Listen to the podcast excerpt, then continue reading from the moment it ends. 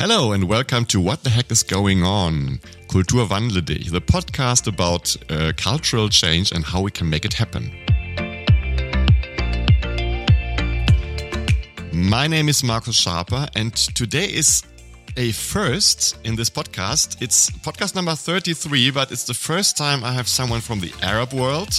She's a great women activist, and today we have Iman Bibars.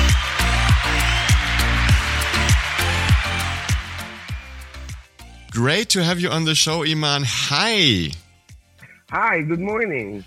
It's great that you took the time, and we are we're talking to you uh, from Germany. To where are you sitting right now? Cairo. I'm in Cairo, Egypt. In the beautiful and, as usual, loud and noisy Cairo, I assume. Well, I, I, actually live in an area which is not very lousy, but yes, uh, noisy. I mean, yeah. Yeah, no, not lousy. yeah, yeah.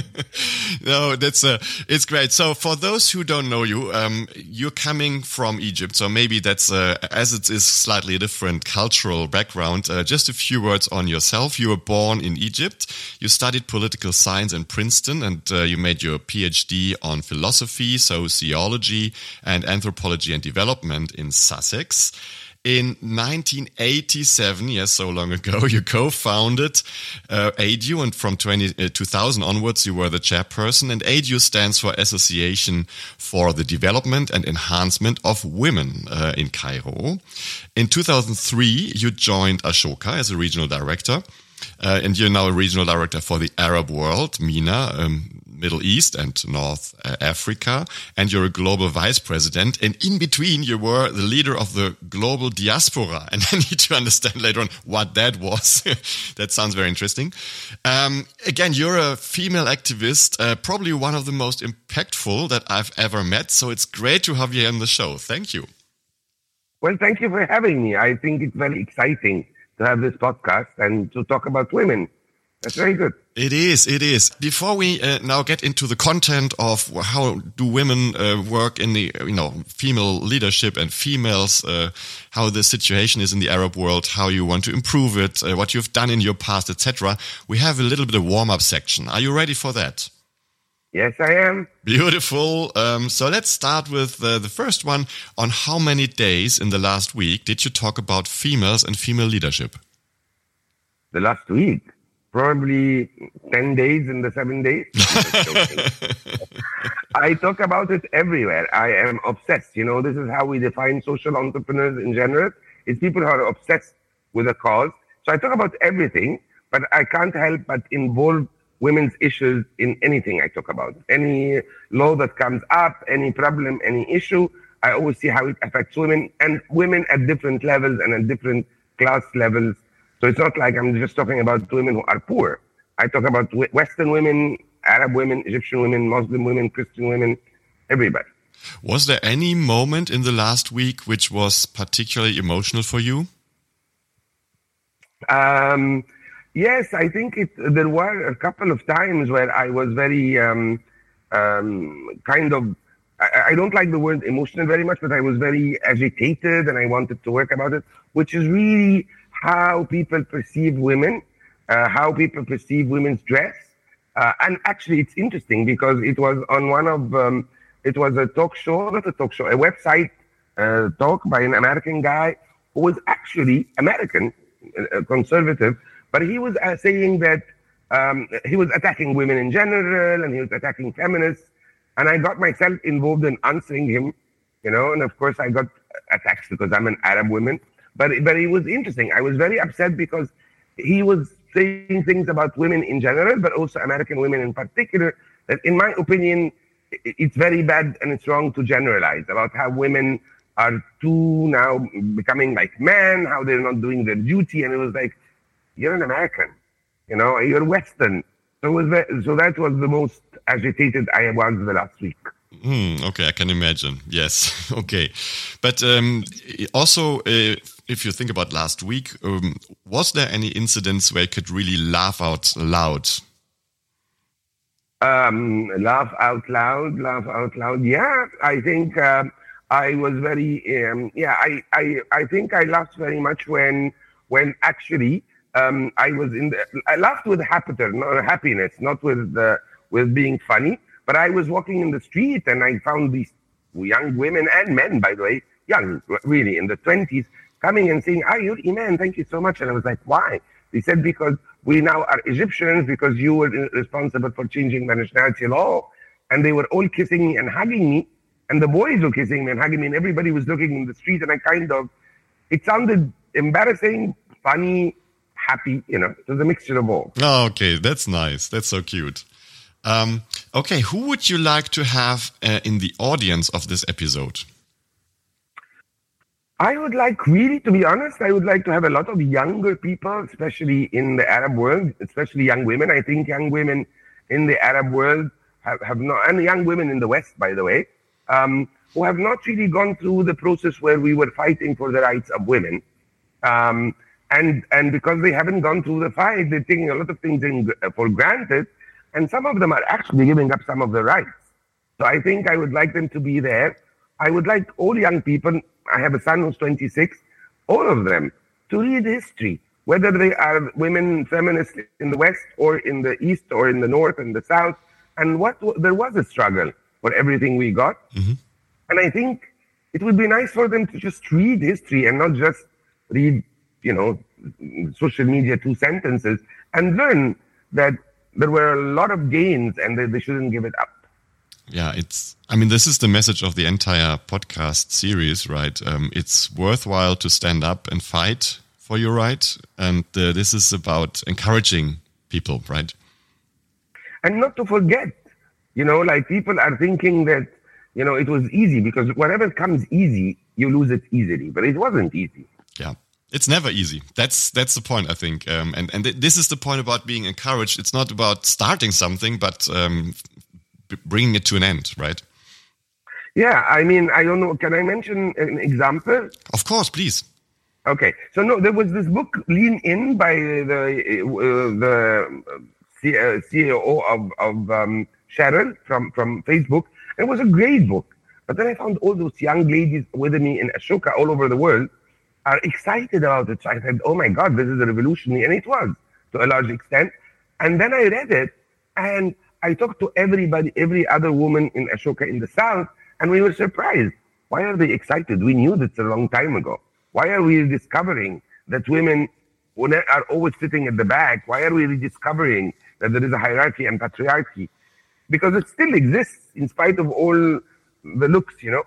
And it was fascinating to see how all these young girls Western educated from my part of the world, young persons in the West that are not aware that there is discrimination, but I call it, you know, disguised discrimination or, you know, because it still exists in spite of all what we think.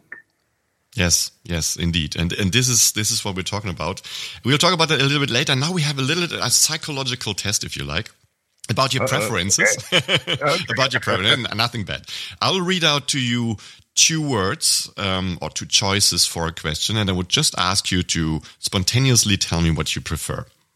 Okay? Okay. In the morning, do you prefer tea or coffee? Coffee. Coffee. Okay. Um, over the weekend, uh, you'd rather go to the sea or to the mountains? Sea, definitely. okay. Um, and as a pet, if you were uh, to have a cat, uh, a pet, is that going to be rather a cat or a dog? Well, frankly, both. But now I have cats because I can't. Uh, I mean, I don't want to go walk the dog every day. It's a matter of laziness since my son left to England. But I love both of them. I grew up with more dogs than cats, but now I have two cats and a parrot. Uh, okay, yeah, and, and, yeah, the parrot is important as well. That's that's a third choice, so to speak. if you're listening to music, you rather prefer from uh, vinyl um, or from streaming?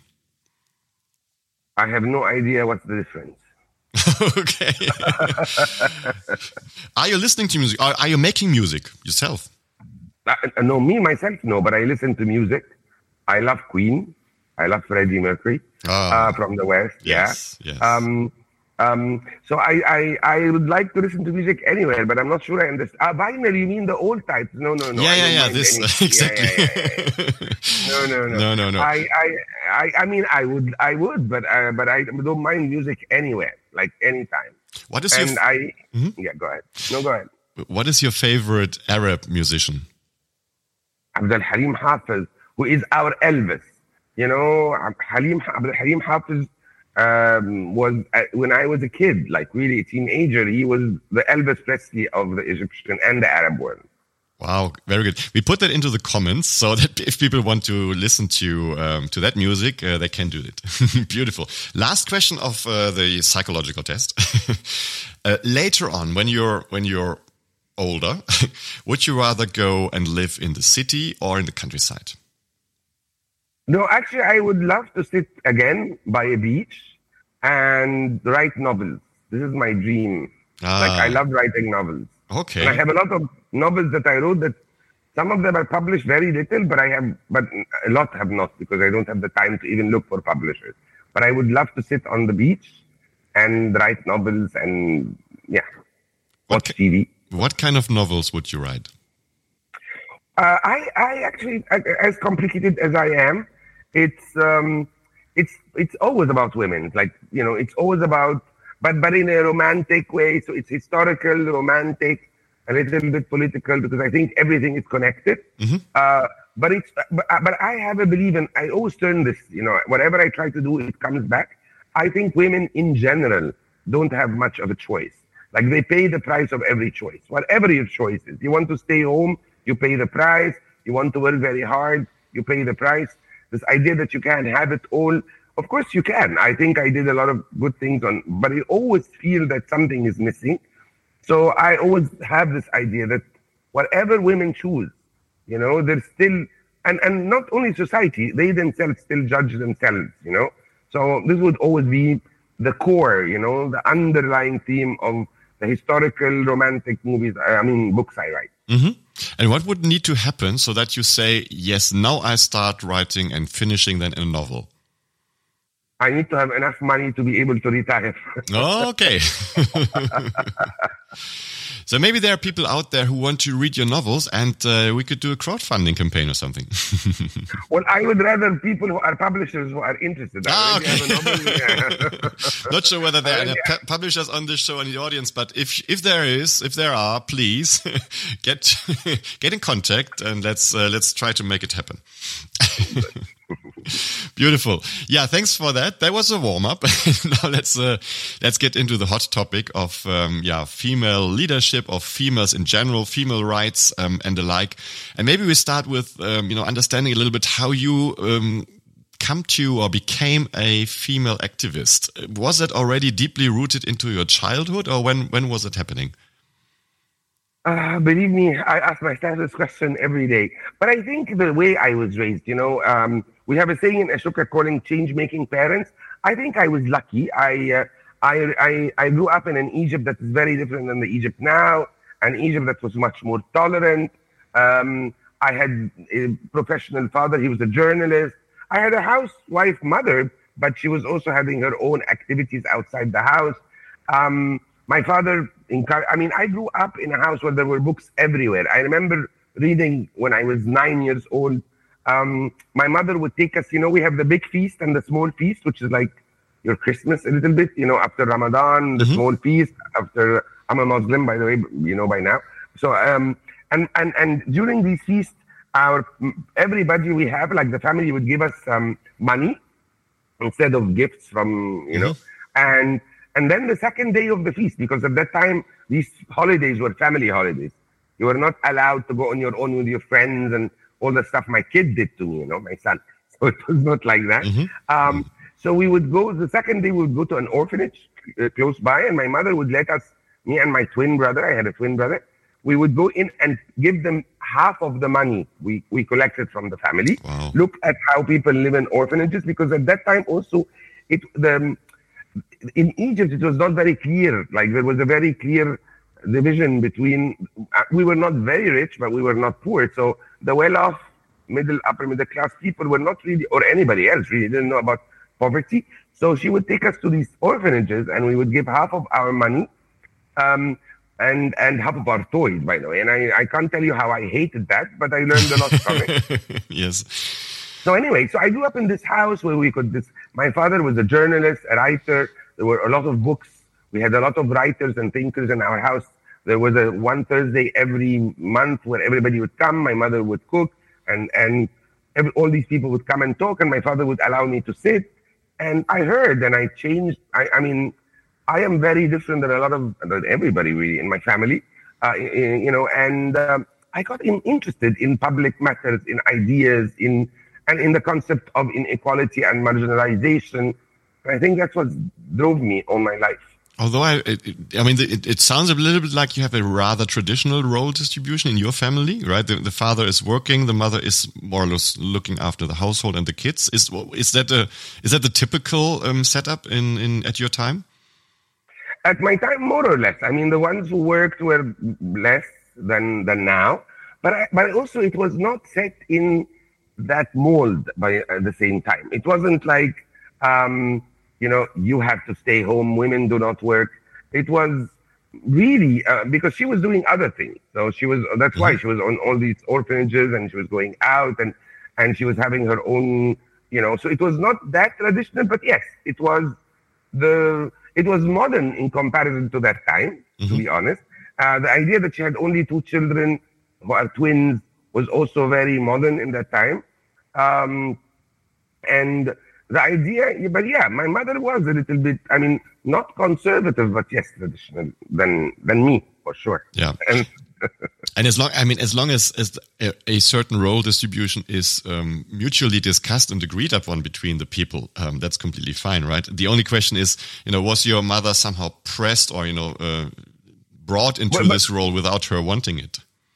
I, that's the, the idea of the choices. I think, in particular, with my mother, the choice of not being a working mother, I don't think that was impressed on her. I think that's what she preferred, and that's how how, how she was raised to see herself. Mm-hmm. And you know, I might have rebelled against it personally, but I don't think she has rebelled against it. I think she was she was okay with that. Actually, maybe she was even unhappy that I was not really looking to get married early, and you know, Were you? Have you been kind of a black sheep of the family, or? no, I, I don't think I was the black sheep of the family ever. But I think I was the, I don't know. I don't want to call it the crazy person, but the weird person in the family. Mm -hmm. To to what extent have you? I mean, weird also as a as a child. What was weird about you? well, first of all, I I started reading really like I read books. Like I remember the first English book I read was Lorna Doone that nobody would remember when I was nine. I was reading books all the time. Um, so, you know, uh, I was a tomboy, which was um, not very happy for my mother. Um, I, um, I was discussing things, and actually, my father was very patient with me. Like, you know, we, uh, at that time, again, we were still not, uh, you know, we were not friends with America. So most of the movies that came to us were either very late or and not in the the, the theaters. They would come in, especially my, because he's a journalist. So I would go with him to these Western movies and and and and Arabic movies, you know, because he was given this privilege. And I would the movies in the movies in the theaters were mainly Indian, by the way, at that time. But anyway, mm-hmm. um, and I would go there and I would ask him when I think of it, like I would ask him every minute, what are they doing? What are they saying? Whether it's Arabic or English. And he would always listen to that. So so yes, I was weird in that sense. Like this is not the typical girl, you know. Yeah, okay, I understand. But then you went to Western universities, right, to study and, and do your PhD. What did this make um, of you, um, this these experiences?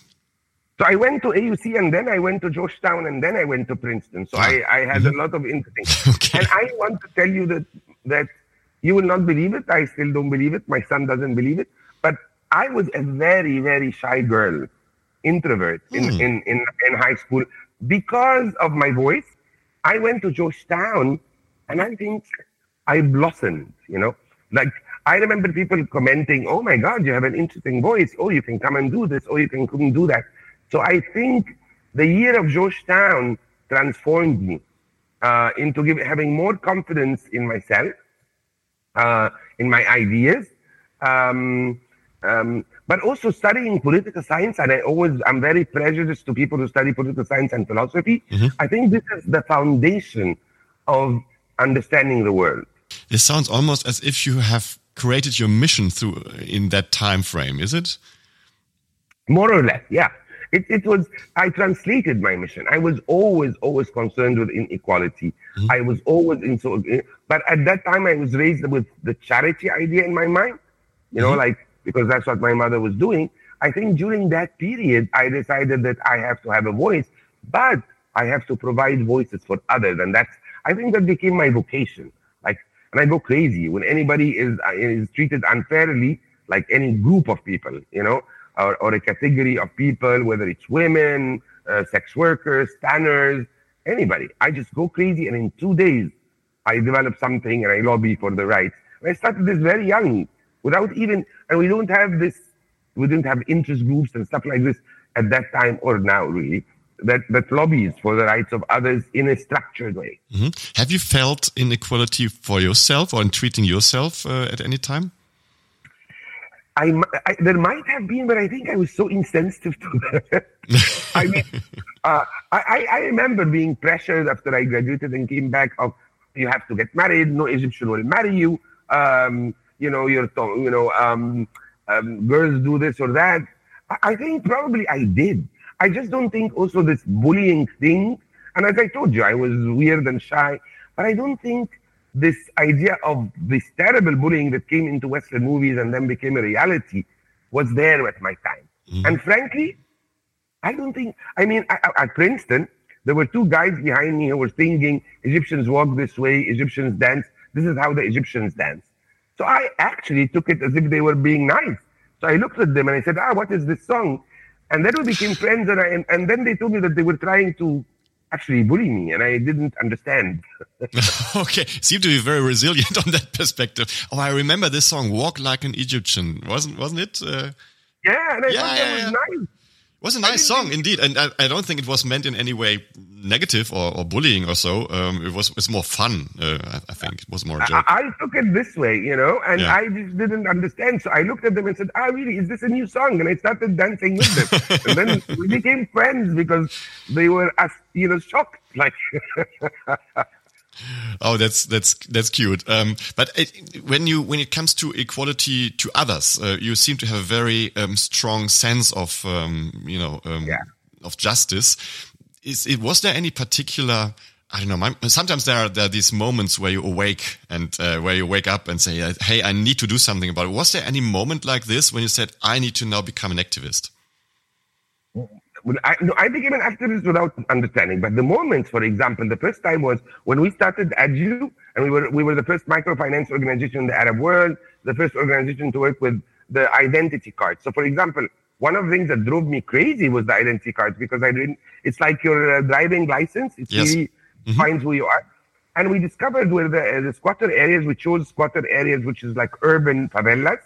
And these women have immigrated from Upper Egypt, which is the, the South. It's very complicated. Mm-hmm. And they came with their husbands. They had no birth certificates.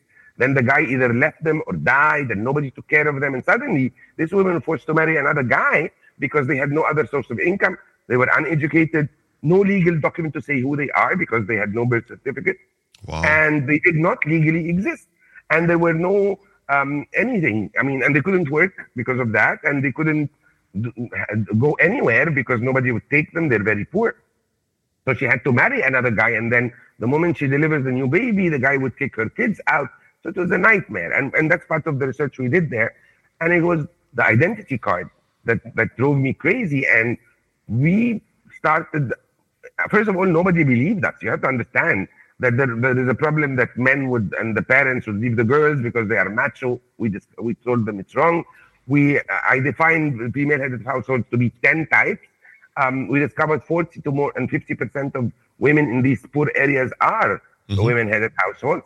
And then we lobbied and we worked and, and we developed and we worked with the Ministry of Interior, which gets the identity cards, and we, we made the, the process very easy. Then we took it to the government, and then it became a national thing.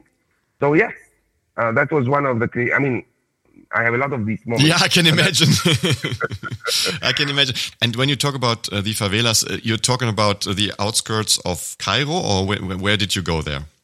I work in uh, well, we work we work directly in twelve provinces and uh, and uh, indirectly in, in, in 25 provinces, which we call governorates. Okay. Because again, one of the things when we talk about women leadership, women transfer the know-how. You know, so when we did the microcredit, for example, we didn't decide to be the only organization in Egypt to do that. We kind of trained others, and and and that's where we were the first ones to start that. When we decided to work in favelas, um, again, and uh, we trained small CBOs like um, small um, uh, community-based organizations to do what we're doing instead of having edges everywhere.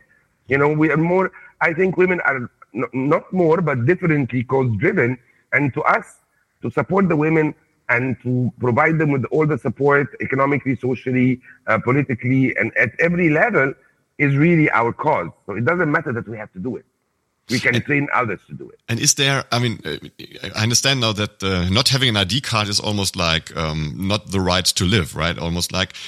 And was there any any incident where uh, when when you saw the first females or the first women getting their ID card that all of a sudden they could blossom and they could, uh, um, you know, do things they never could do before? Any any um, any example of that? Well, it was really 40 years ago, but yes. Um, but yes, no, no, it was the first time, it was a bunch of women and it was in an area called Manshet Nasser. The first, the first batch of identity cards, there was a, uh, not a wedding, but a celebration in the area. Hmm. Like, you know, wow. um, and uh, the women invited us. It's not even that we did the celebration. And um, their kids, their relatives, and other women came in who were, you know, because again, our NGO, the NGO was Muslims and Christians, girls that come from the city, uh, providing microcredit with interest rates. So we were very, we had a lot of challenges there. So suddenly, all everybody who was kind of um, not sure who we are, you know, um, came into the celebration, mm-hmm. and they were, and there were a lot of kisses and hugs, and this is what we do. We love kissing and hugs in Egypt, um, and and it was a, it was a beautiful thing. I I I I, I don't cry easily, except in um, when I listen to Freddie Mercury, when I listen to um, patriotic songs, and when I deliver something good to women. Is this something that also drives you to to have this very positive, warm feeling of um, gratitude and um, yeah, people being happy around you? Of course. I mean, I, I, I, I, one of the big stories I always repeat was that it is very difficult to work in development anywhere because now I, I don't only work in the Arab world, I also work in some African countries and even some Europeans. And it is difficult. You have difficult difficulties with the government, you have difficulties with donors, you have difficulties with your bosses sometimes, you have difficulties with your colleagues. It is, and even with the beneficiaries sometimes, or the people you work with, you know, people, and I would be angry and I get you know, like, you know, and I go home and my husband, who passed away six years ago, would come and say, why are you doing this? And I say, because if I see a smile on one person, mm-hmm. so yes, it drives me. You know, the, that day, whatever happens, the next day I, I do something else. So yes, it, the, the fact that you're able to do something to, to, to make people happy, to make people more safe and comfortable, I think is the most important goal in life. Yeah, and the, anyone and an, and an authentic and an honest smile is probably one of the best proof of impact, right? And yeah, and believe me, people uh, like especially uh, you know uh, disadvantaged people are very authentic and true. So yeah. they're not you know they like you, they tell you they like you in hugging ways, very a lot of hugging, and I love hugging, so it's okay. Um, and if they don't like you, they tell you. So don't worry at all. Um, yeah, let's move on maybe from from these early days. We're now we're, we're still in the 80s and 90s, right? let's move into the yeah. 2000s and uh, look a little bit. I mean, you uh, you were uh, brought to Ashoka, and uh, for those who are listening to this podcast, we have been talking about Ashoka a few times. For those who haven't, it's a it's an organization, a global organization. Um, that brings out uh, social entrepreneurs and uh, social good to the world, if I may say so, positive impact. How how did you get get to Ashoka? What what was the story about that? Um, um, okay, so I was working for an organization without uh, mentioning names. Uh, at that time, I, I, used to be with UNICEF. Then I, I, left when I had my baby, and then I became a consultant, and then I became a peace building uh, officer for a regional organization for the for the region, which was dramatic because every country I went to, I was I had to leave because there were bombing, so no peace. Oh. But anyway, so there was an American friend of mine who used to work for Ford Foundation, and she came to me and said, "Man, you know everybody." So in any case, they had hunted for me without me knowing. I didn't even understand what social entrepreneurship meant. I didn't even know I was a social entrepreneur.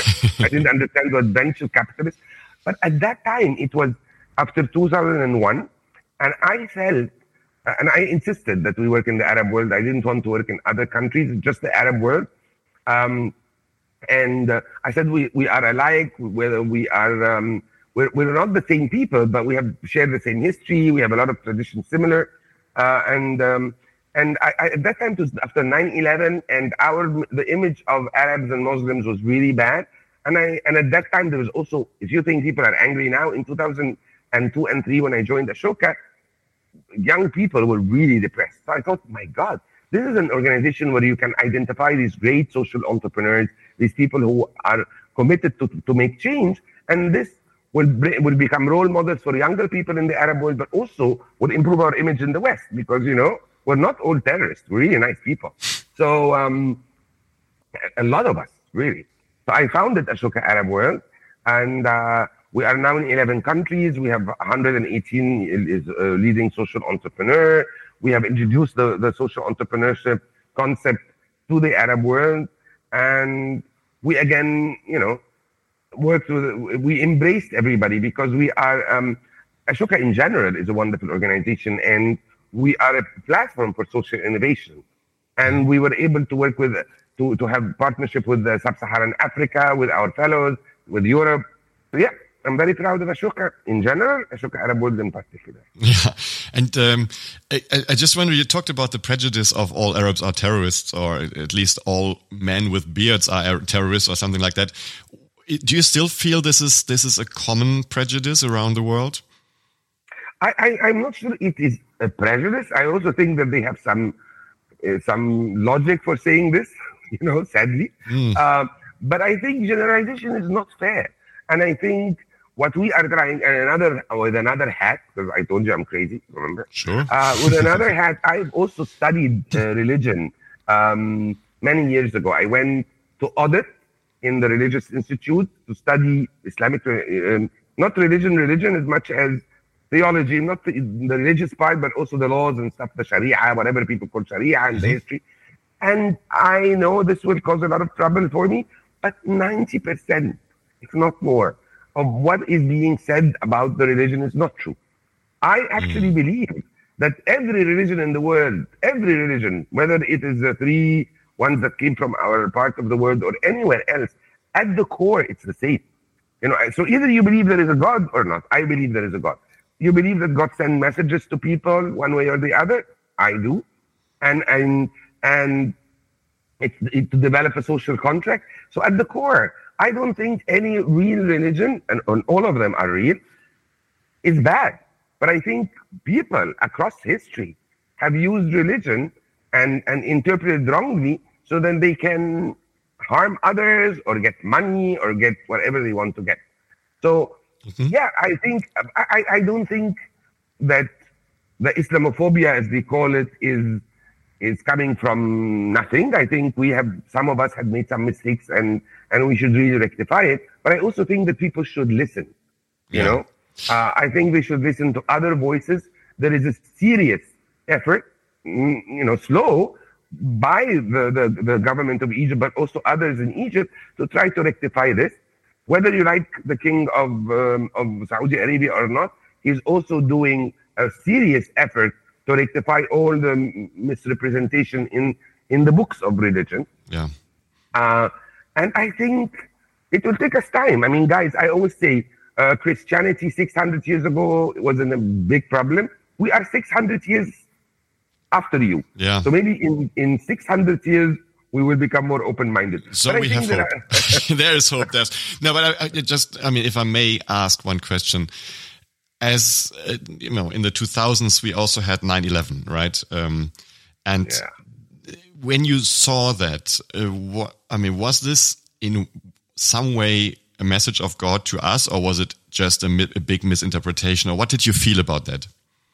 I don't think God had anything to do with this, really. I mean, I think a bunch of terrorists who might, I'm not sure, who might have been trained by a guy who was trained by the Americans and created by the Americans, who's bin Laden, uh, went and, and wanted to say a message which is a sick message. I don't think killing civilians anywhere, you know, whether it is by mistake in Iraq for a wrong reason, mm-hmm. or by mistake in Libya for another wrong reason by Western countries, or by terrorists in the 9 11, or by terrorists anywhere.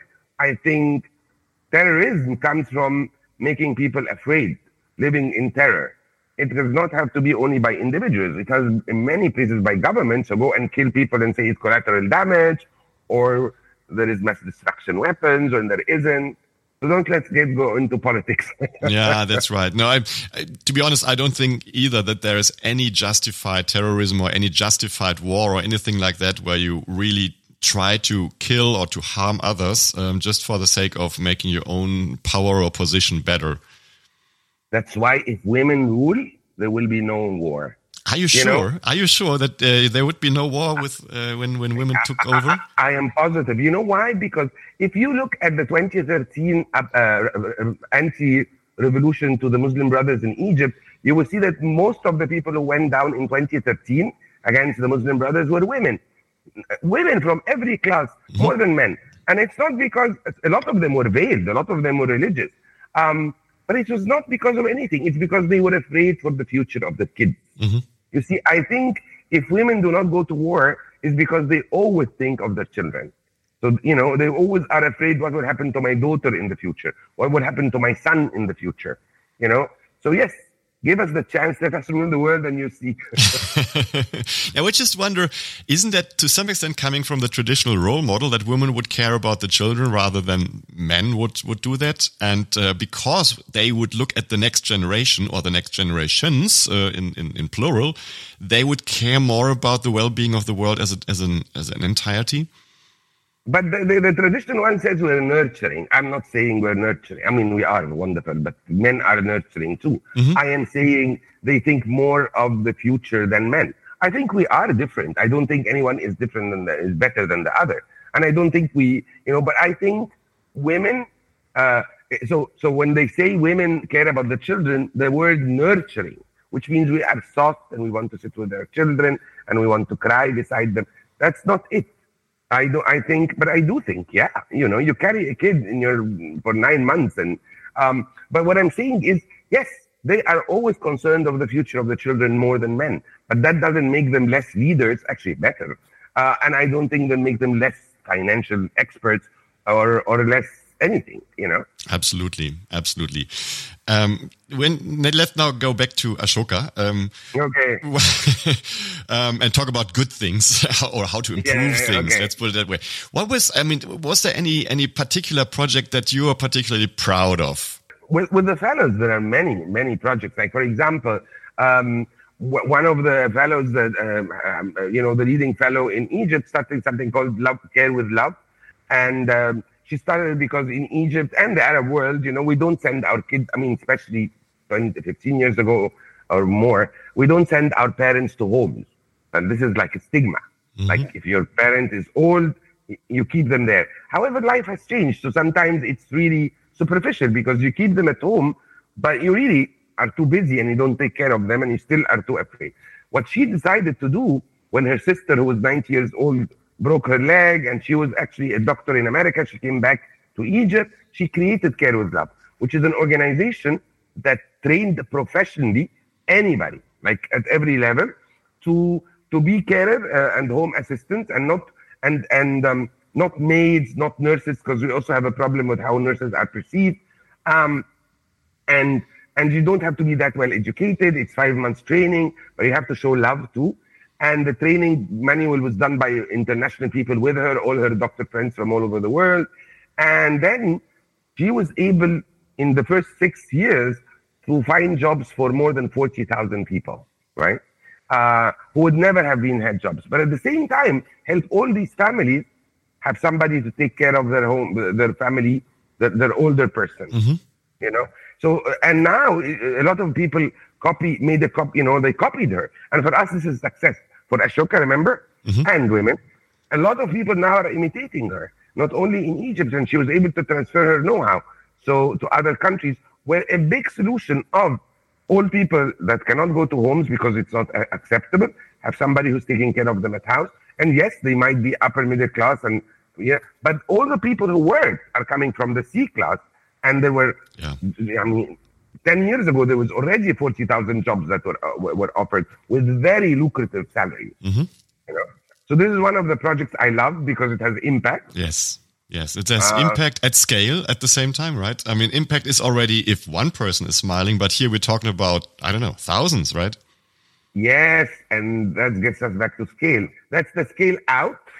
okay, okay, tell me more. Scale yeah. out, okay. so more people will reach. But the real scale, another scale which I call the scale deep. Scale deep. Is okay. the deep, yeah, which is the changing of mindsets, um, is the acceptance of a lot of women and men to go and be to helpers at home. Because these are educated, some of them are educated people, mm-hmm. and they don't want to be called maids or, you know, so that we have this idea. So you were able to create a profession where you go home and take care of someone without thinking that this belittles you or making you not, you know, uh, cool enough or whatever. So there was also a change of perception, and the families themselves did not treat them as if they are, you know, less than them. So there was a perception that changed, which is scaling deep. There's also a scaling up, uh, which is that the government uh, acknowledged this and now there is a profession called home care assistant, ah, which has okay. which can pay taxes, have insurance. So so this project uh, affected um, what I call in white the Women Institute for Social Entrepreneurs, the three real social impacts. The social, the scale out, reaching more people and creating more jobs and addressing a problem. The scale up, which is the government acknowledging that there is a need for a new profession. And the scaling deep, which is the community the, the, the people who are hiring and the people who are being hired and the relatives accepted this job as respectful. I like this idea of different types of scaling because it, it also triggers uh, certain thoughts and uh, certain ways how to do things. And, and, I was just wondering if you're seeing some inequality and you get this thirst and this energy inside you uh, to change something. How do you how do you think about changing the world? What what you know? Give give us a, a few tips and tricks uh, how to start to change give me specific something. In my space, in the IT space or engineering space, we have only 16 uh, percent of uh, female founders. We have only 22% of um, students in that field or 26% depending on what you look at. Uh, let's let's get that as a as a problem statement. Yeah. So we have too few female talents in technology and engineering. How can we change that? Well, I think I think first of all, um, I think you have to start from a younger age. I have, you have to give the girl, the women and girls, mm-hmm. um, confidence, um, and you have to um, allow them. I mean, first of all, IT and technology has to be introduced at an early age. You know, um, and the perception of who the girl is and the woman is. You know, um, it is not enough, and and and frankly, it's turning to put all these women in all these movies.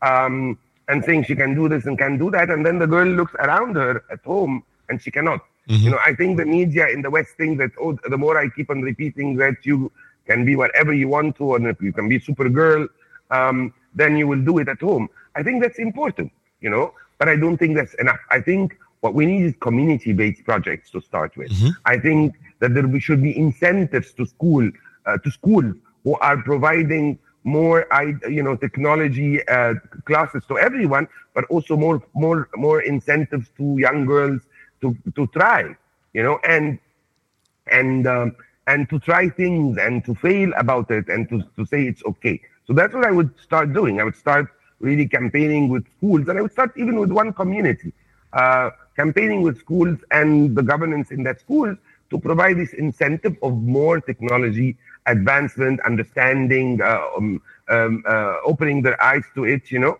Um, and then other incentives of competitions, um, and not girls with uh, with girls, girls with boys, yes. you know. So that yeah, um, teamwork which is mixed, you know. So it's not like a group of girls only and a group of boys but a group of girls and boys, educating the boys, educating the teachers. I mean, I think a lot of the problems about how girls and how bullying happens in, in especially in the Western schools, it's really that the teachers think that this is she has to survive, you know, it's a survival of the fittest. So I think teachers have to also be aware that yes, if I am going to a group that has been told all their lives that their brains don't work like this, um, and that are not given and that are intimidated one way or the other, I should put more effort, but without putting too much effort, because also that's prejudice, you know. Yes. Yeah. So teachers should be trained on this and be and being given incentives and penalized if they're ignoring it. Okay. Uh, yeah. Uh, girls and boys should be in mixed groups. More education about technology in general and simplifying it, um, and understanding how the world is going. Uh, experimentation, allowing them to fail without making them feel shameful, mm-hmm. um, and then more scholarships.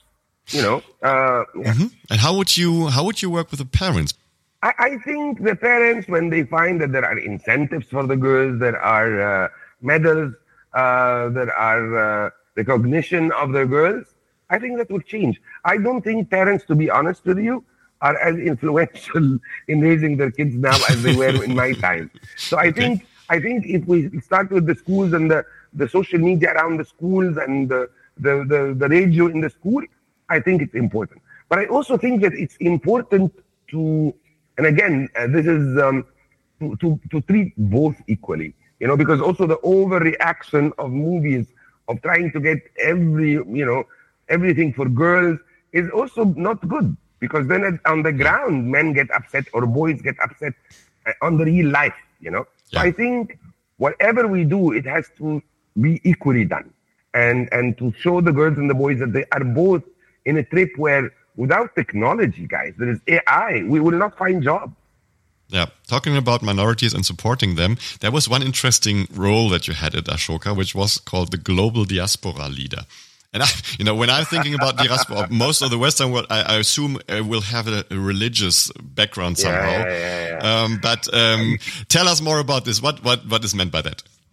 Okay, so um, I am good at fundraising, and uh, my big boss Bill Drayton many years ago thought that uh, the most entrepreneurial people. So okay, we work with entrepreneurs, you know, and entrepreneurs, by the way, is a French word meaning adventurous and taking uh, expanding your market, looking at. So it doesn't mean money at all. It really mm-hmm. means the people that are extremely adventurous and go out of their comfort zone.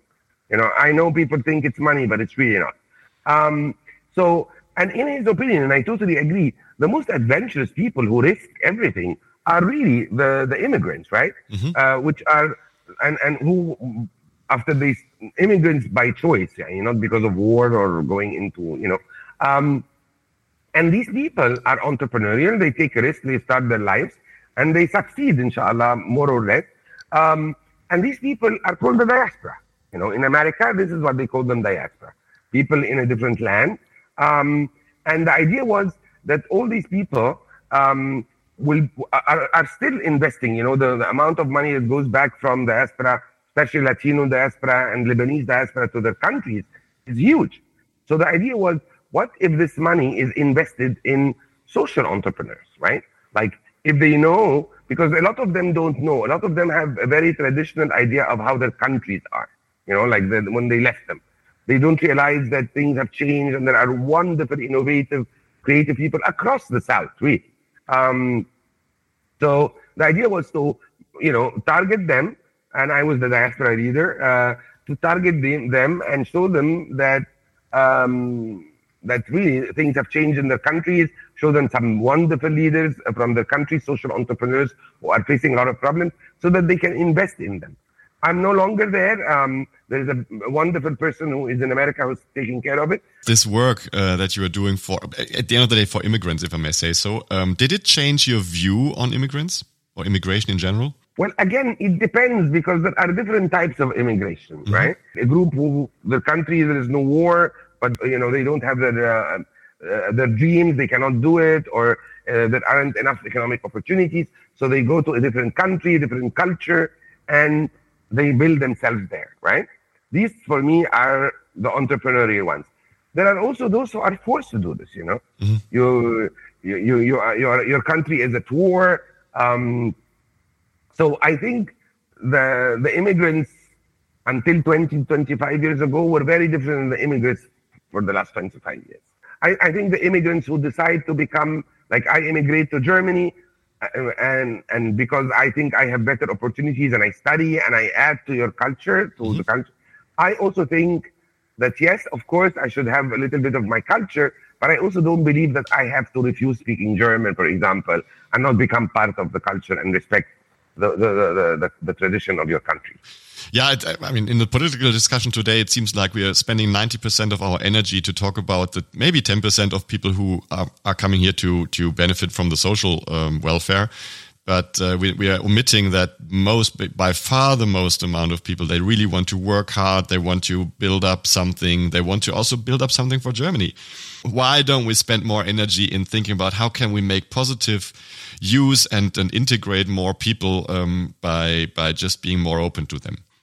I agree totally, but I think it takes two to tango. So I actually think also that yes, we should provide the opportunity for people to integrate, but also people should be able to be integrated, mm-hmm. not imposing their cultures on others. Mm-hmm. Mm-hmm. And I think you should also accept me the way I am without imposing, but the overall legal framework should be the Germany overall legal framework. Yeah. So I come to, you you know, and this is the way I think of it. So. Get it. And yeah, you know, I was uh, now talking a little bit about one of my frustrations, but uh, maybe we talk about what was your most frustrating moment? Oh my God, did you have 100 hours? No. no, there are many frustrations. I mean, for example, um, there are frustrations with donors who are fickle, who change their minds every couple of years. And, and you know, um, there are frustrations where, uh, for example, after after the 2011 revolution uh, or uprising in 2011 in the Arab world. People confused between people who took money to be able to demonstrate, which I think is wrong, and um, between interest groups and development NGOs. We are a development NGO, like I'm talking about the local ones. Mm-hmm. And so the, the, the, the idea is that you were under suspicion, and not by the government, by the communities and by the people and by the media, although you've been doing good all your life, you know when people don't differentiate, and the media did not differentiate um, between the political ones who were sincere, the political ones who took money to do something, and us. We are not politicized in the sense of politics. We are politicized because, of course, we are training women and men and youth, and we're empowering them. We are giving them voice, but that's like in the public affairs. This was frustrating because it we managed to do our things in our the ADEW organization, why don't people who are decision makers in the West, in the East, in the South, whoever are making lifelong decisions, don't come in and think before they just come and generalize? How do you react to this these kind of frustrating moments? I ignore it and I find another solution. okay. Okay, ignoring. Uh, I mean, yeah, that's again the resilience part of you. I think ignoring the uh, the frustration is a um, probably a quite cool way of dealing with it and uh, may, maybe even taking some additional energy to now fight really uh, even harder um, is, is is great. If there is anything, I mean, is there any any tip uh, what you would give to young female leaders today when they try to fight something and they realize, oh, politics is going on and I can't change it, or it, it it's too big of a of a job for me? What would you tell them? Is there anything you would you would tell them? Yeah, nothing is too big for anybody. I think the best way for her is to dissect it. You know, so that's the idea. Is like, okay, what what is really your problem? Is your problem that you want something to happen tomorrow? Nothing will happen tomorrow. If your your your problem is that you're not getting enough, I mean, it depends. She really has to go down deep and find out what really is bothering her. And yeah, you live, you know, you have to take it in your stride and you say another opportunity. So as I said, when the money was not coming, we decided to use the microfinance to cover other costs mm-hmm. and we use more volunteers. And so you find a way. You know, if you want to make change, you cannot stop. Mm-hmm. And if you want to make change and you really believe in it, you kind of go around it, find something else, look at it from a different perspective. Um, do your homework and, and work with others. You know, try your best not to compete, women or men again. Try to go in and have your voice heard. you know, you, you one of the examples when we were trying to change, um, for example, uh, in 214 there is a law for NGOs that was really not good mm-hmm. happened. Um, it changed now, but you know what I did for everyone who is related in, to policymakers in Egypt during the one and a half year where the um, the law was still there and nobody everybody was upset. I sent 500 letters. Wow. To each one to each one of them. Me and my organization, as you. But also we were not attacking. You know, again, the way you try to change is you don't have to be confrontational and attack. Be logical. You know, put yourself in his shoes or mm-hmm. her shoes and try to tell them that they're wrong in a nice way. and that's what we did. We looked at every part of, of the law. We said, we agree with certain things. This is not where we're concerned. We understand there are security issues and, you know, but look at this article and this article and this article. They're unconstitutional. They allow for whatever. And, and so we managed to address how the other is thinking, mm-hmm. you know, uh, put yourself in his or her place, you know, and, and speak their language without lying. Was there any moment when you when you really felt you wanted to give up on something? Every day in the morning. I, I, am not joking. Ah, come on, I come on. I don't believe every, you.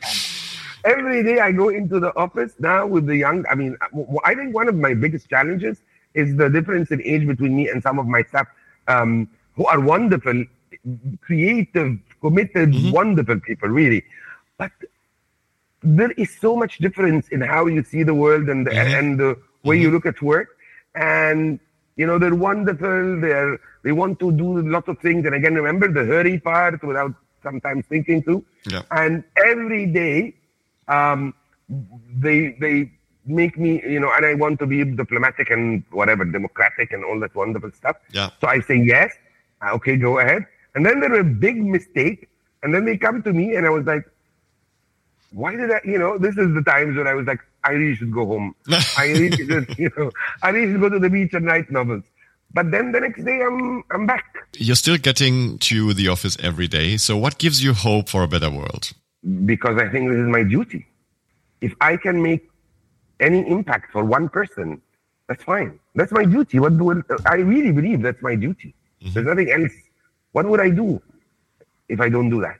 Yeah, where's where's the yeah the meaning of life, right? If um, if you don't have a purpose. Exactly. That's a very nice statement towards the end. And actually, there's uh, music sneaking in um, that reminds us of uh, that we have talked already about a lot. I could talk for hours with you, to be honest, because there's so many things, there's so many questions that I still have in my mind. But uh, maybe we do a second one at some point in time. okay. Thanks a lot for your time. And I'm asking usually one final question. Was there any particular moment in this podcast which you felt um, uh, special or which you which moved you? Um, I, I, think the whole idea of having this podcast is uh, moved me.